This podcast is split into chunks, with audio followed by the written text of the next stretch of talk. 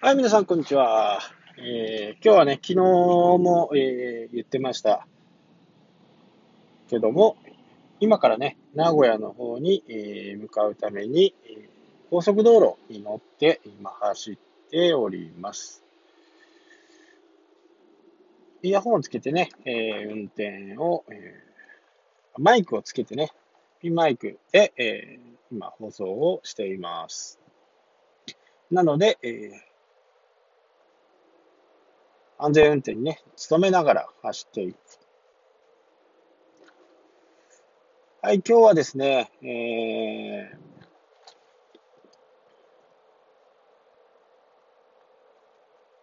昨日からまたね、iPhone とか、えーちょっとね、えー撮影をしたり、えーオープニングムービーを作ったりね、えー 10月の、えーセミナーのね、え資料をちょっと作ってみたりとか、日中はね、えー結構仕事があって、何もできなかったんで、えー帰ってきてからね、そんなことをずっとしてましたね。うん、2日ぐらい休みになるとね、体がやっぱり楽ですよね。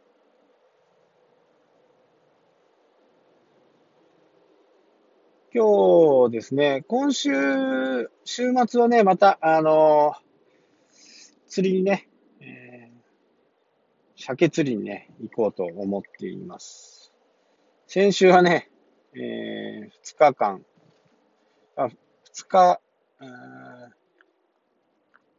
2.5日ぐらいですね、やったんですけど、全く釣れず、周りもね、全く釣れてない。え2日間長考行って、釣れたのが、えー1匹と。うん結構近くでね、釣れたんですけどね。えーただ、それ、釣れたのも、ちょっとね、えー違反チックな釣り方で、まあ僕の、えー好きな釣り方じゃない。そんなね、えー感じで、もう周りも全然ダメで。ただ、えー鮭の場合はですね、あのーやっぱ気温が下がらないと、川にね、入ってこない。川に入ってくるには、そこそこ気温が下がって、えーそろそろ産卵かなっていう風な形で、こう、えー河口付近に来るわけです。えー皆さんもご存知だとは思いますけど、えー鮭はね、3年から4年、川で生まれて3年から4年経って生まれてきた川に戻ってくる。その間ね、3 2年3年目にはですね、大体ベーリング海、あの、太えー西海岸の方にね、アメリカの西海岸の方まで行って、ベーリング海で、えーしばらくこう、活動をして、そこから4年目ぐらいになってですね、あのーよし、帰るか、という感じで、えー帰ってくるわけです。まあ、なぜね、同じ場所に帰ってくるかっていうのは、未だ解明できていません。あのー地気とかね、えー川の匂いとかね、そういったことをいろいろ言われますけど、まあ、まだこれだというものは、えー見つかっていないようです。そこで、えーだんだん寒くなってくると、なのでね、あの、ベーリング海って結構こう、北、北のね、北極の、北極まではいかないですけど、かなり冷たい海のところにいます。なので、まだ北海道の水温がね、高ければ、まだ遡上する時期じゃないなっていうふうに、え魚はね、敏感に感じます。え前回測った時が、だいたい16点、水温16点、16.2から、えー場所によっては15.4ぐらい。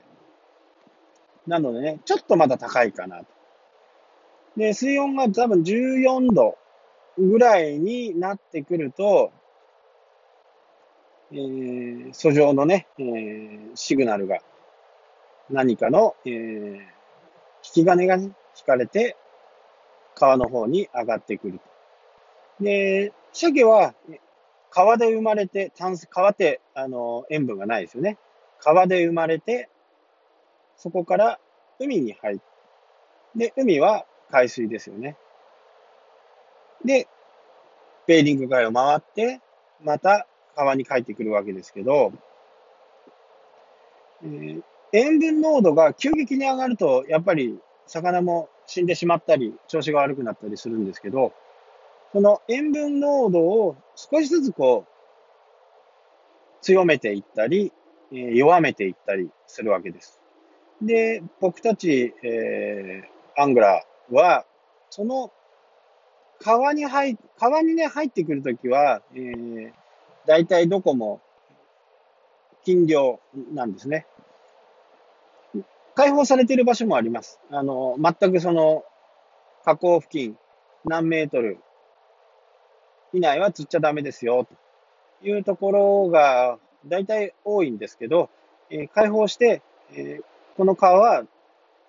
川の中はダメだけど、海は大丈夫ですよっていうところがあります。先日行ったのはね、そこで、河口付近に、えー、印があって、ここから先はダメですよっていう風な形になって、海はね、もう全部大丈夫。ですね。で、えー、その河口付近のところに、これから川に上がるために、えー、鮭はですね、ま、真水っていうか、まあ、川から出てくる水は真水ですんで、その真水と海水が重なり合った地点。そこで体を慣らして、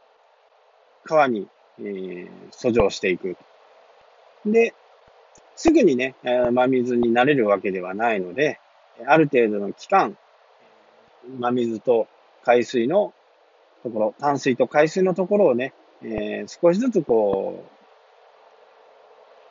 う、泳ぎながら体を少しずつ慣らしていって、そこで登っていく。で、そこを、えー、私たちは釣ろうというふうな形です。えー、なのでね、えー、海水温が高いということは、まだ鮭が入ってきてないと。うん、多分ね、ちょっと沖合にはね、相当の量がいると思います。えー、正式な期間がね、今年は3年ぐらい前の、え漁獲高と同じぐらい鮭が取れるんではないかと言われています。去年、おっとしとね、え非常に鮭が取れなくなって、イクラがね、高騰しましたよね。で、イクラを狙ったね、密漁団がいて、そこで、イクラを取って、えー、市場に出せば、非常に高く売れたんですけど、今年はね、えー、結構の取れ高が取れそうなんで、もう、実際にね、漁港とか、では、鮭がいっぱい、結構安く売ってたりしますんで、えー、釣り人にとってもね、今年はいっぱい釣れるんじゃないかなと。まあ私の個人的な、目標は20本ですね。今年は20本ぐらいは釣りたいなと思っています。今のところね、えー、20分の2。なんでね、えー、この9月の末から10月の中旬、ここの間はね、もう毎週休みとなれば、釣りに行ってるような感じですね。なかなかね、あのー鮭ってこう、70センチぐらいあるんでね、やっぱり引きも強くて、えー、当たりもね、独特な当たりっていうのはこう、浮き、釣り堀で言うとね、浮きがキュンキュンキュンってこう沈む感じです。この当たりが結構特徴的で、いろいろね、そういうのを私、こう調べてね、どういう風な形で、こう、鮭が取るの、えー、餌を取ってくるのかっていうことなんかもね、あの、いろいろ勉強をしたりするんですけど、えー、一回で、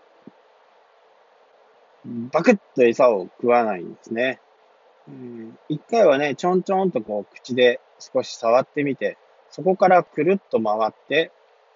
もう一回、ちょんちょんと触って、大体私の今までの経験だとね、3回目でこうパカッとくる。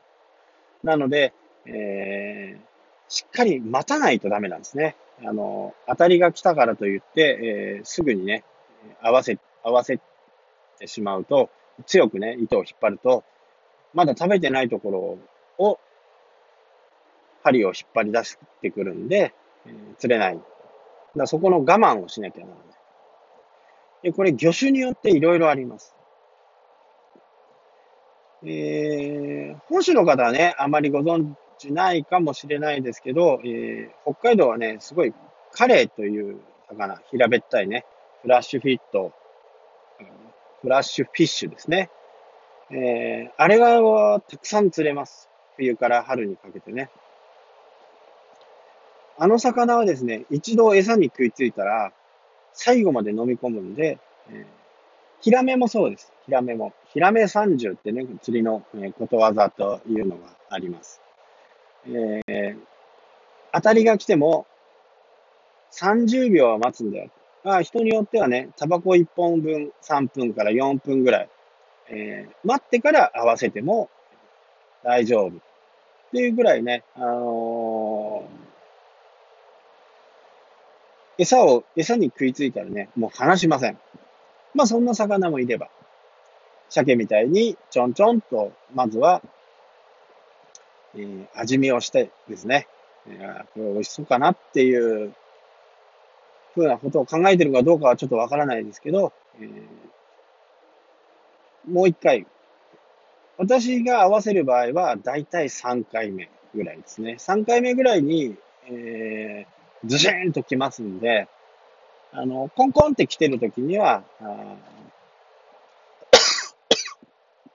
準備をしてる感じですかね。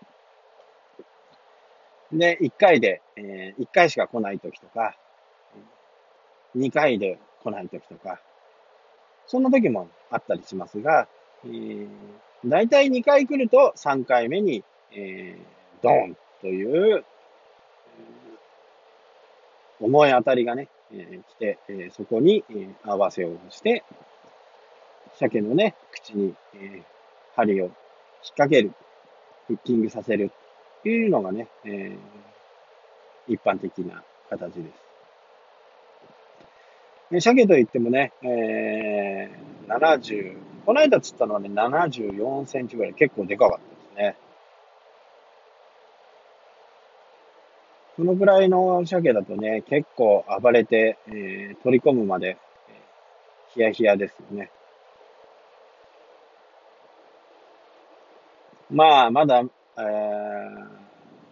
メスはね、ほんと私釣れないですね。隣、本当に1メートル横で釣ってる人が、えー、メスを釣っても僕は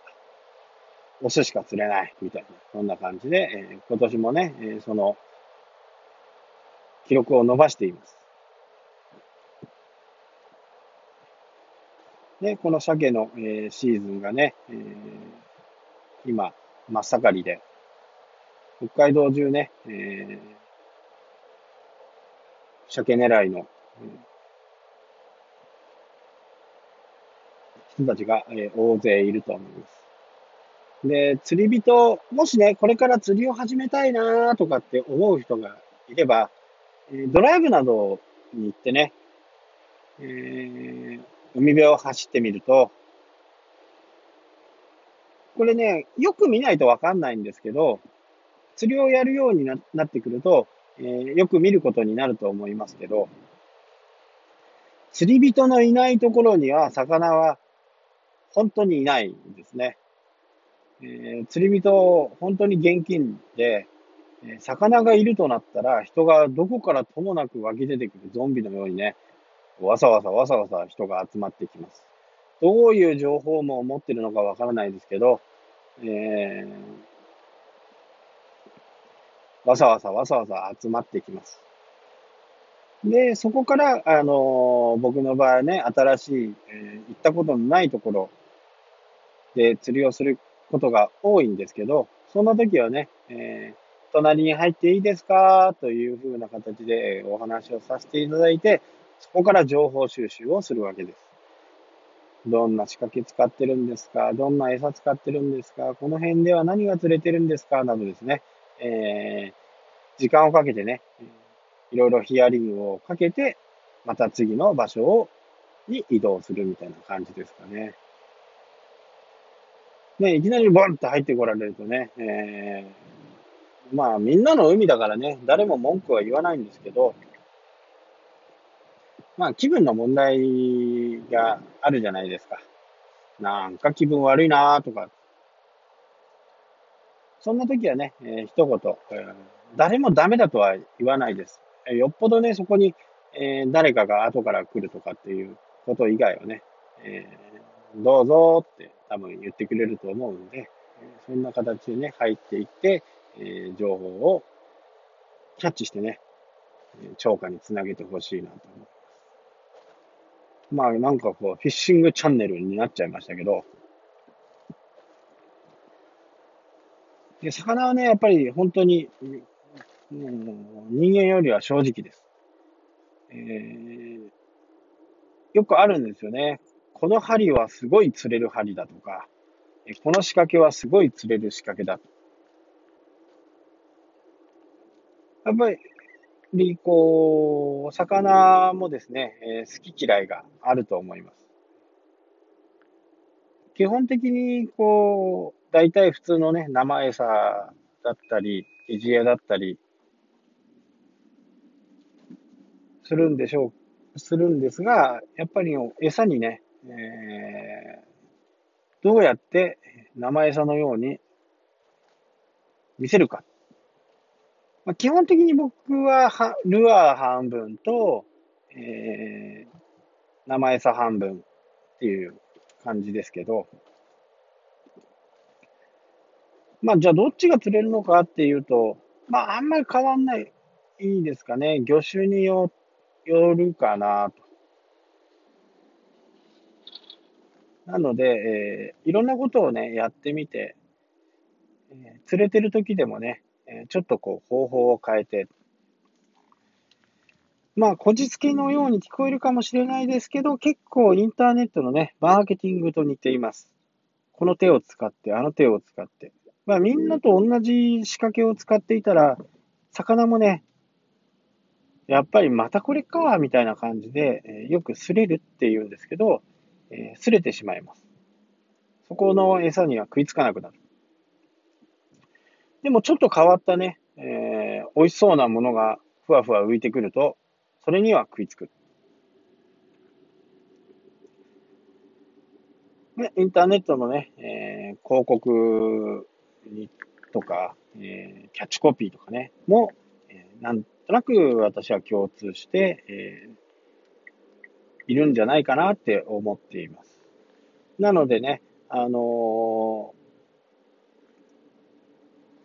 いろいろこう考えながら、釣りのことを考えているんだけど、あ、こんな方法もあるんじゃないのっていうふうに、こ